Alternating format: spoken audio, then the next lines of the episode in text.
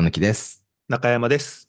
雑草ラジオは倉貫と学長こと中山さんで僕たちの知り合いをゲストにお呼びして雑な相談の雑草をしながらゆるくおしゃべりしていくポッドキャストです。えー今回のゲストはエール株式会社代表取締役の桜井勝さんです。第2回となります。よろしくお願いします。よろしくお願いします。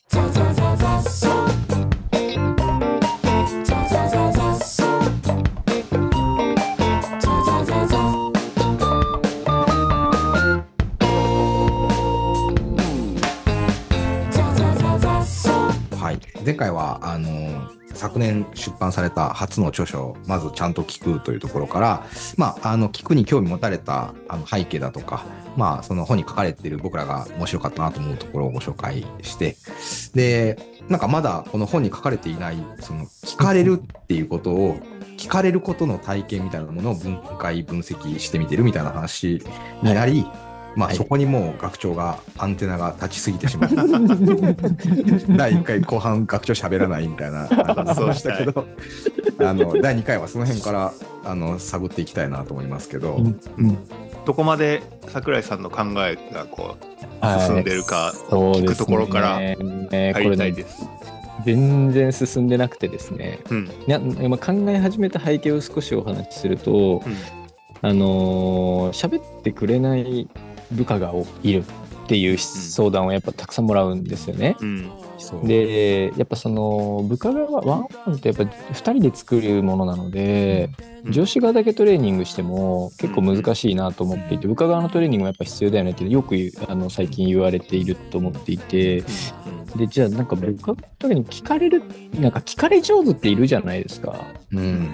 なんか相談上手というのか吐き出し上手というのかあとはい。何が起きてんだろうなみたいなこととかをと分解しないとあの部下向けの研修って作ろうと思っても作れないよなみたいなことを思っているのとうん。あとですねもう一個背景としてあるのはエールってそのサポーターと呼ばれる人が3000人ぐらい話を聞き役の方が3000人ぐらいいるんですけどねうんこの方々がデビュー前のプロセスをまあ2ヶ月3ヶ月あの一緒に講座みたいにやるんですよ。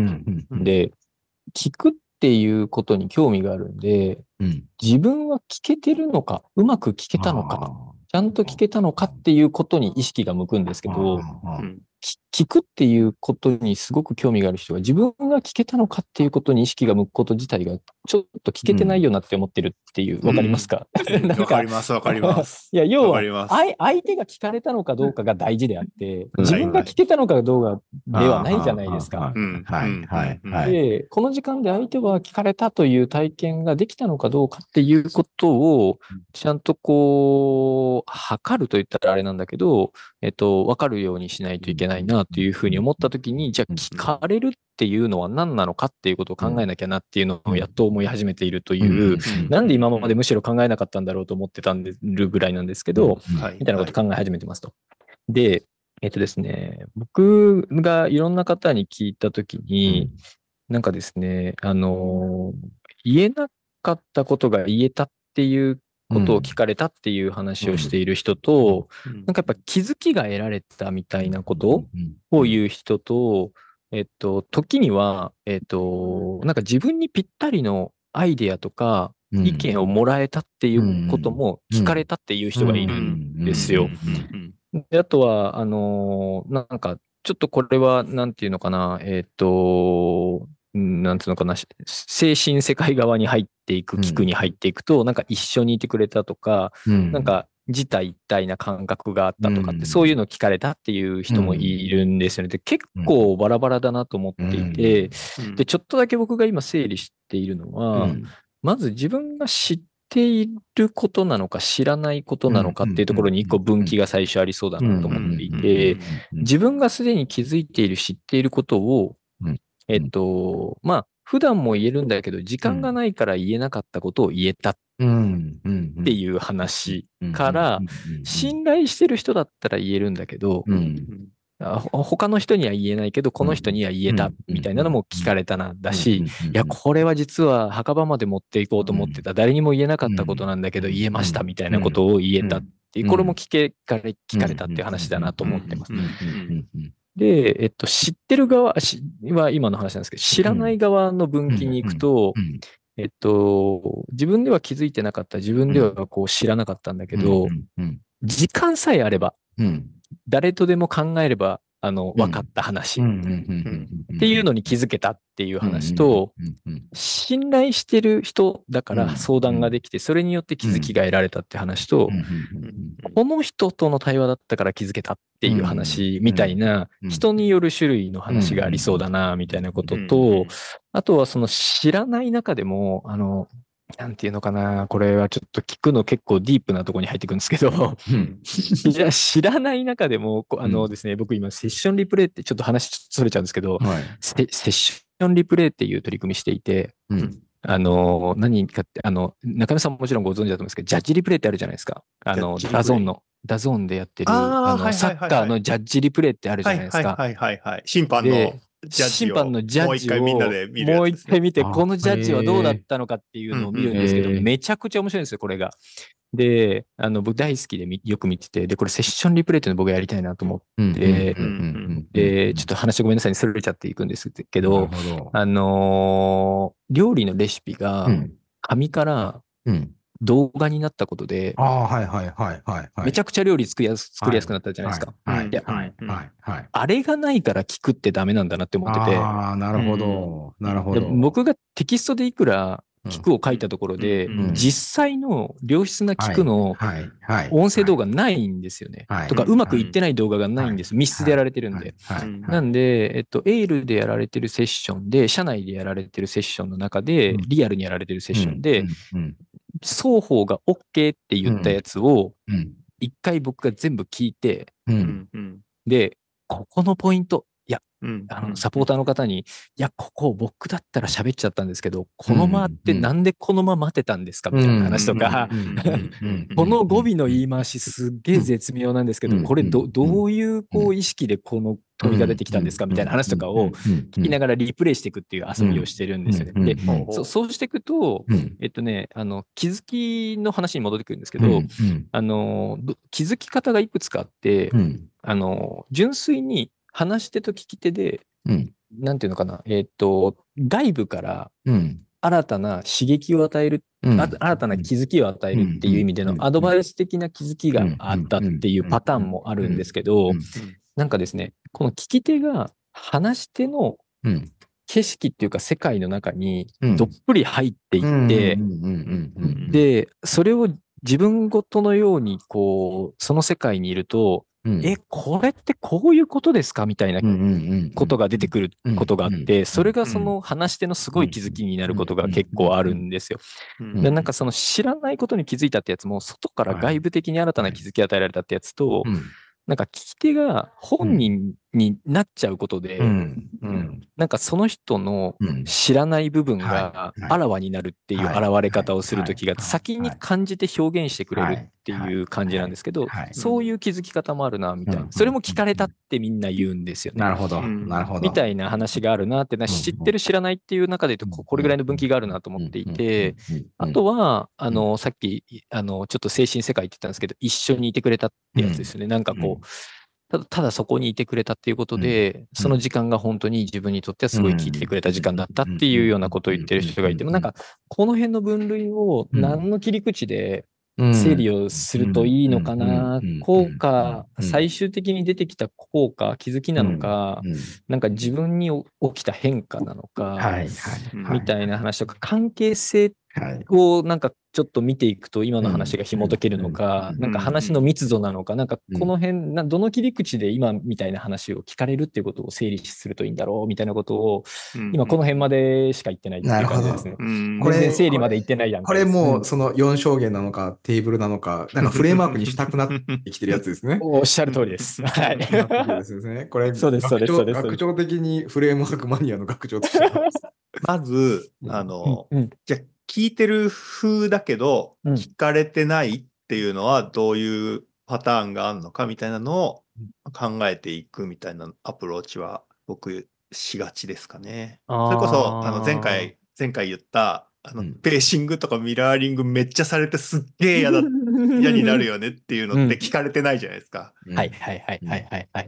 だから、うん。あの、うん。こっち側をコントロールしに来てるな、この人みたいなうん。うん。感じを受けると、もう全然聞いてもらえてる感はないよなっうん。うん。うん。ていうのが、まあ一つのパターンとしてうん。はい。はい。はい。聞かれてないパターンあるから、他にも多分いっぱいありそうですよね。なるほど。から聞かれるってことを考えるのであれば、聞かれてないというものの、だからまあ、ここを塗っていって、こう、パッと話すと、そうね。り浮き上がるよねっていう。対比から出せるんじゃないかってことですね。あと、例えばその、まあ、肯定的意図っていうのをちゃんと聞いていこうっていう話が、本に書かれてましたけど、僕はあの、判断の公式って言っているものがあって、判断イコール価値基準かける入力情報っていう公式として表現をしてるんですけど、あの、算数が苦手でなければ、なんか y イコール fx みたいな感じで、まあ、あの入力が、X に入力が入ってきて、自分の価値基準でこう計算をした結果が判断として、これはいいねとか良くないねとかう、ん。やろうやめようみたいな判断として出てくるわけですけどうん、その肯定的意図って、それ、それなんでいいと思ったのみたいなのの、そのう内側の計算式、どういうものを入力して、うん。で、どういう価値基準で計算したからいいと思ったのかみたいなう、ん。そのうん。計算の内側、計算のプロセスみたいなのをちゃんと、あの、聞くと、大体みんな、あの、悪意があるわけではなくて、肯定的な意図で計算されてるよね、みたいなことだそうね。というふうに僕はうん。肯定的意図のあったりを読んでるんですけど、なので、で、そこの、あの、内側のところをうん、こう、まだ受け取ってくれてないのに、その判断のところを、なんか、こうした方が良いのではとかって言ってくると、、聞いてもらえてないなっはいあていう気はするなはい。はいはいはいはい。なるほど。判断のタイミングとかね。こうした方がいいんだよって、そその判断だけ見られて、いや、内側にこういう事情あんだけどな、みたいなのとか、うんうんうんうんうんうんうんうん。いやー、これは面白いな。あとどういうのがありますかね。これ、兆候モードにみんな入るパタやつよ。ーンの やつですね。ものやつですよ。バレてない感。いやささっきのそのペーシングとか、うん。なんかやたら、うんやたらなんか、こう、しっくりこない質問を、ちょっと薄っぺらめな質問をいろいろしてくるとか、その質問の間とかもなんか早いみたいなのとか。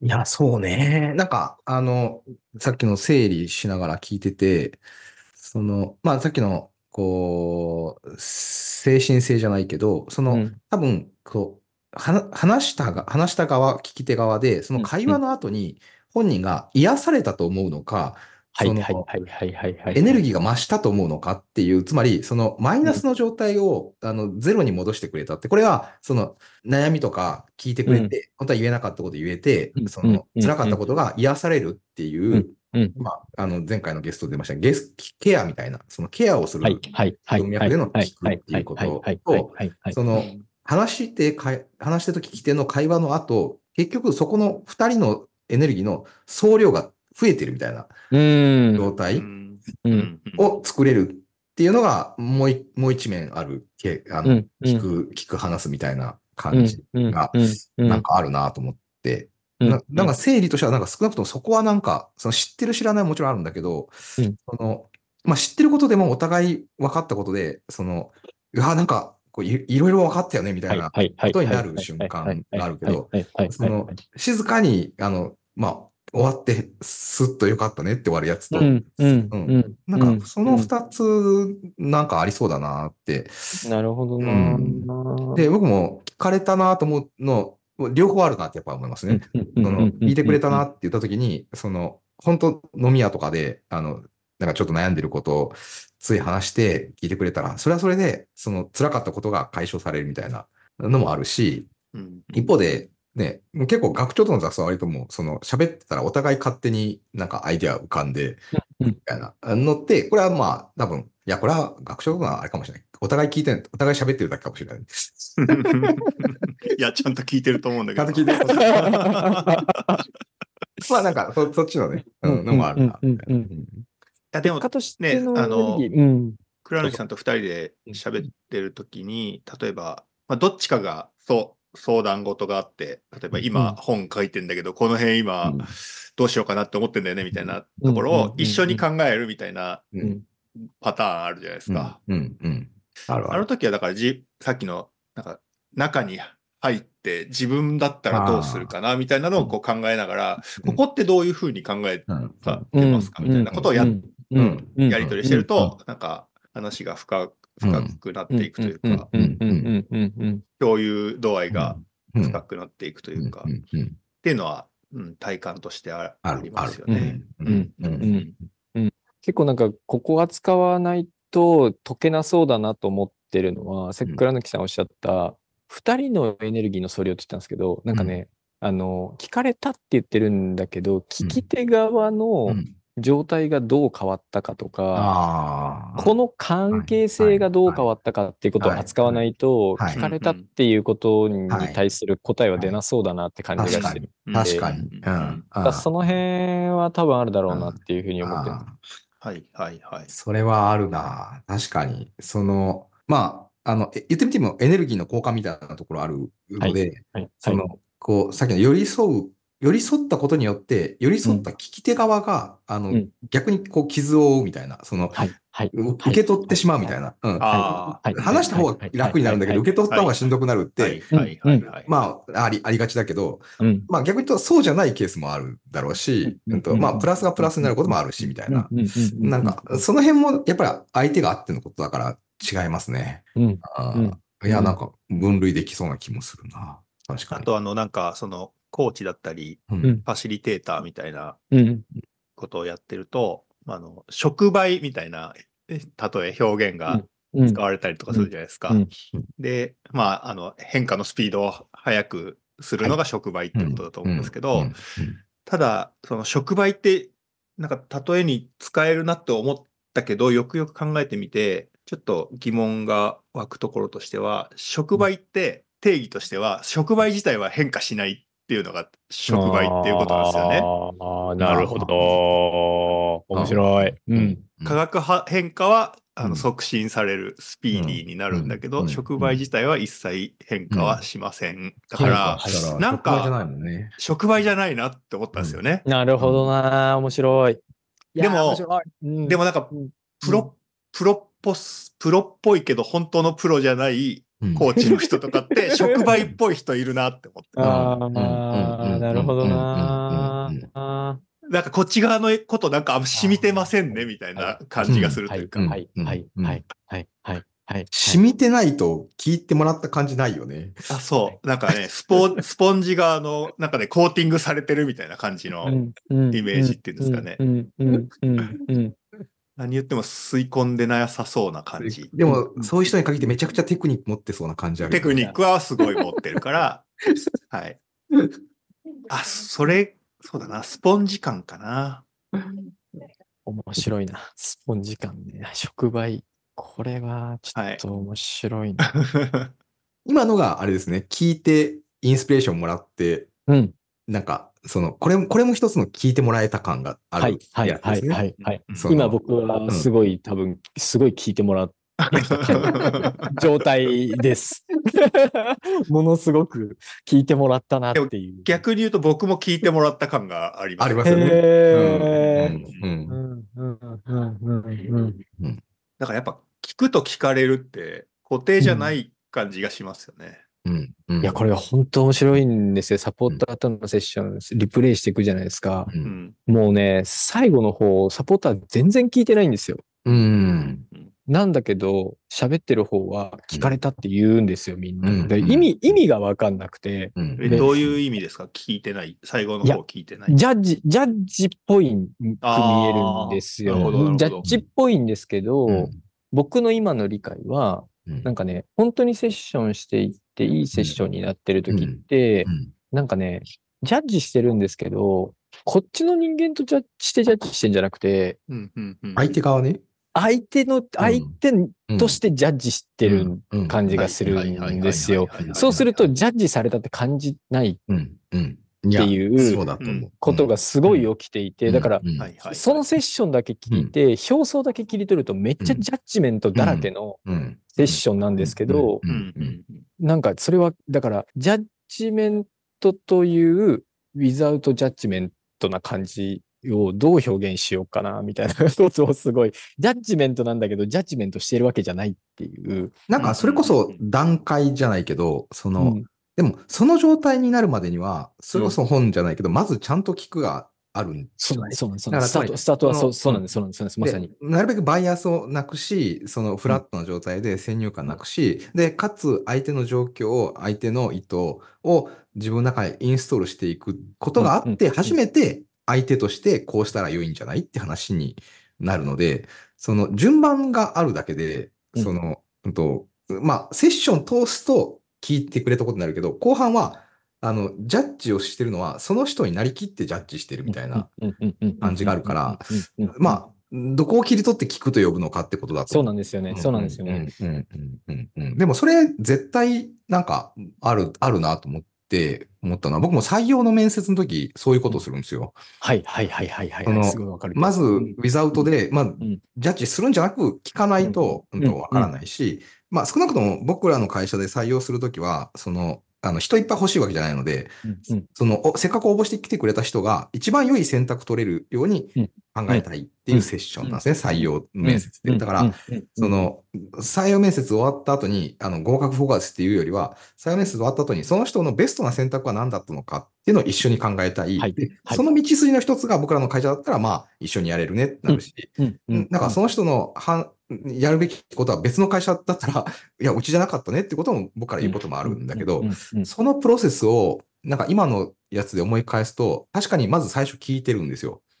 で、僕は、あの、最初聞くところからスタートして、全体の多分半分近くずっと聞いてる。そのはいはいうんはいはいウィザートジャッジメントで本当に聞いてる。で、おまあ聞いていくと面白いから興味持ってどんどんその人の深掘りを、まあそれこそなぜだとか、まあきっかけはとかって言って聞いてって、そうするとだんだん自分の中に入っていって、で、その次に、あの、うんと、僕がやるのは、その、これ、まあ、開発者、エンジニア的な、あれですけど、その、抽象化するとか、はいはいはいはい。あるいはモデリングするっていうことだったり、とロジロジックを作るというか、その人のロジックを見見つかるっていうふうに考えて、っうん。ていうプロセスがあり、まあ、そこで、こう、要は、ロジックの組み立てをしたら、うん。うんと、じゃあ、この人にとってはこうですねって最後ジャッジをするんだけど、でも、うん。多分、うん。あの、うん。それはうん。向こうは、あの、聞いてもらえたと思ってくれてるいや、間違いないですね。っていうのが、なんか僕は採用、採採用面接、今までね、言語化したことなかったけど、これかもしれないって、ちょっと、これ、これ僕は、あの、聞いてもらえた感ある。です。僕も今考えてたこと言っていいですか？聞きたい聞きたい。さっきの判断の公式の、その、うん。し内側のプロセス、うん。あの、思考それを思考プロセスと呼ぶとして、あの価値基準かける入力情報の部分を。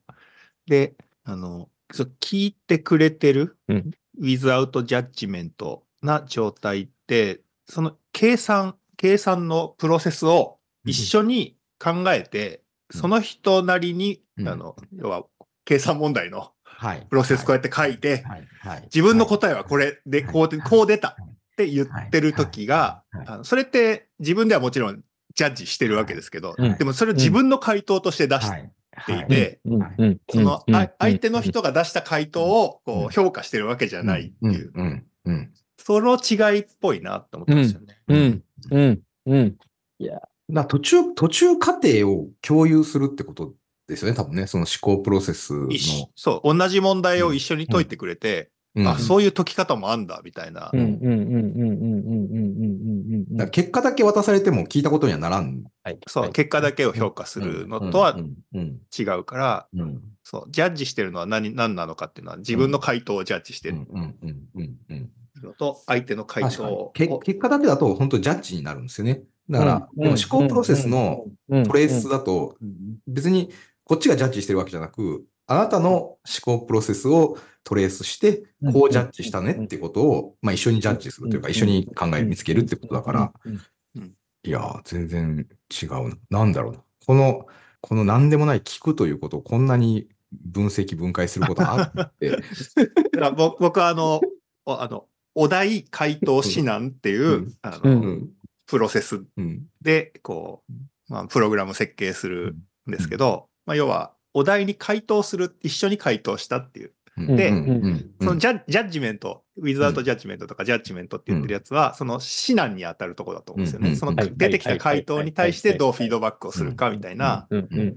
なので、回答と指南の違いだなって思ったんですうよ。んなんかちょっと話ずれそうなんですけど、昨日、それこそセッションリプレイってやつをやってたんですよ。うんで、サポーターの方の、あの、もう結構長いペアで、それこそ十何回セッションやってますみたいなペアで、で、だから、なんつうのかな、相手のその価値基準みたいな話でうん。入力情報があった時時に、この人はこういう価値基準で判断するんだろうなっていうことが、もうサポーターにはある程度インストール結構されているので、うん。プレイヤーがバーって喋った、プレイヤーって話し手がバーって喋った後に、うん。なんかね、あの、今の話って違う切り口で似た話をしてる感じがちょっとしますねって言ったんですよ。うん。